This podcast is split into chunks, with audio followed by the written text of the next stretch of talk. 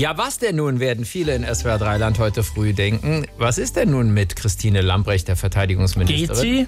Ja, äh, äh, es heißt ja, sie, sie würde heute zurücktreten. Äh, manche haben gedacht, sie wäre schon längst zurückgetreten, weil die Meldung ja schon von Freitag ist. Ist sie aber noch gar nicht. Vielleicht Also- gibt es auch nur eine schriftliche Erklärung, me- meinen manche. Oder aber äh, ein Instagram-Video von ihr selber. Äh, und da äh, gibt sie auch schon ihren Nachfolger bekannt.